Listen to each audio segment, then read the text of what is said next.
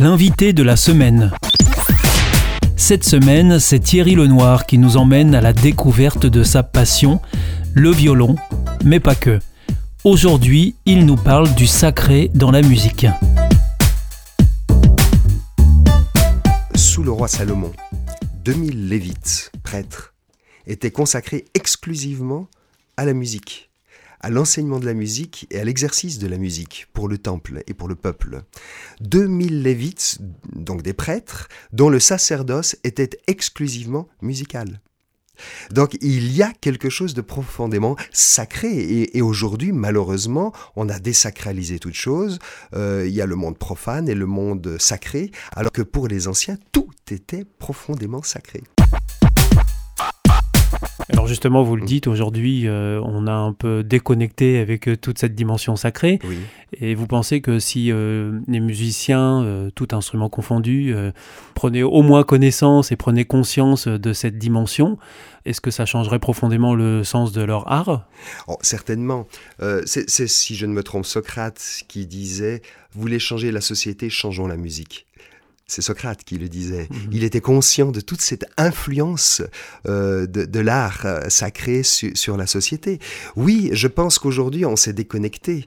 Et, et aujourd'hui, quand je partage avec d'autres luthiers de ces conceptions, d'abord, ils ignorent totalement ces choses qui ne sont pas des élucubrations, qui sont en référence avec des textes anciens. Et ce luthier Luc Breton, qui m'a transmis un, incroyable savoir, fait référence euh, à des choses qui, sont là et tangibles, hein, la conception des anciens. Mais aujourd'hui, les luthiers ignorent totalement cela. Mais, mais non seulement ils ignorent, mais ils changent les choses. Je peux vous donner quelques petits exemples. Aujourd'hui, euh, on, ne règle plus l'âme du violon. On y viendra peut-être sur cette petite pièce qui se trouve au cœur du violon. Euh, voilà. On, change le, type de réglage, euh, notamment pour les violons et les violoncelles, euh, décentrant l'âme de son centre de gravité, soi-disant pour, pour trouver une place qui, qui flatte plus l'oreille et qui est plus aisée à jouer et plus aisée à régler. moralité, on perd beaucoup d'harmonique et c'est prouvé physiquement. Et, moralité beaucoup plus grave, c'est qu'en décentrant cela, on provoque au bout de quelques années, voire un siècle, des fractures d'âme dans la table d'harmonie, donc dans le dessus de l'instrument. Donc euh, en décentrant les choses, il y a une perte évidente et en plus un problème technique pour l'instrument, parce que quand les choses sont placées juste à leur juste place et dans leur signification, eh bien, euh, c'est efficace. Un autre exemple, la tête, je vous ai dit, la tête du violon euh, est le symbole de la, volonté divine dans la conception des anciens. Les cordes sont le symbole du Christ, et c'est pour ça qu'autrefois elles étaient en, boyau d'agneau, et les anciens disaient l'agneau doit être tendu sur le bois comme le Christ a été tendu sur la croix. Hein. Et, et le corps de l'instrument, c'est le symbole de l'Église, du fidèle. Voilà. Euh, l'accordage était à la tête autrefois.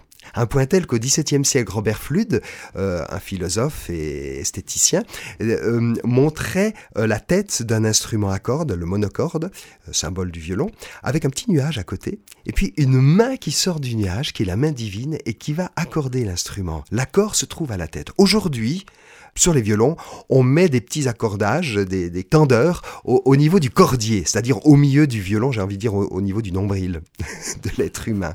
Et c'est là qu'on va chercher l'accord. Du coup, on charge le cordier, on perd encore une fois des harmoniques et on oublie que l'accord doit se chercher à la tête, qui est la volonté divine. Donc, non seulement il y a une signification symbolique et spirituelle, mais en plus, cette signification, quand on est cohérent, eh bien ça marche, ça fonctionne, parce que c'est juste. C'était l'invité de la semaine avec Thierry Lenoir, auteur du livre L'âme du violon paru aux éditions Cabedita.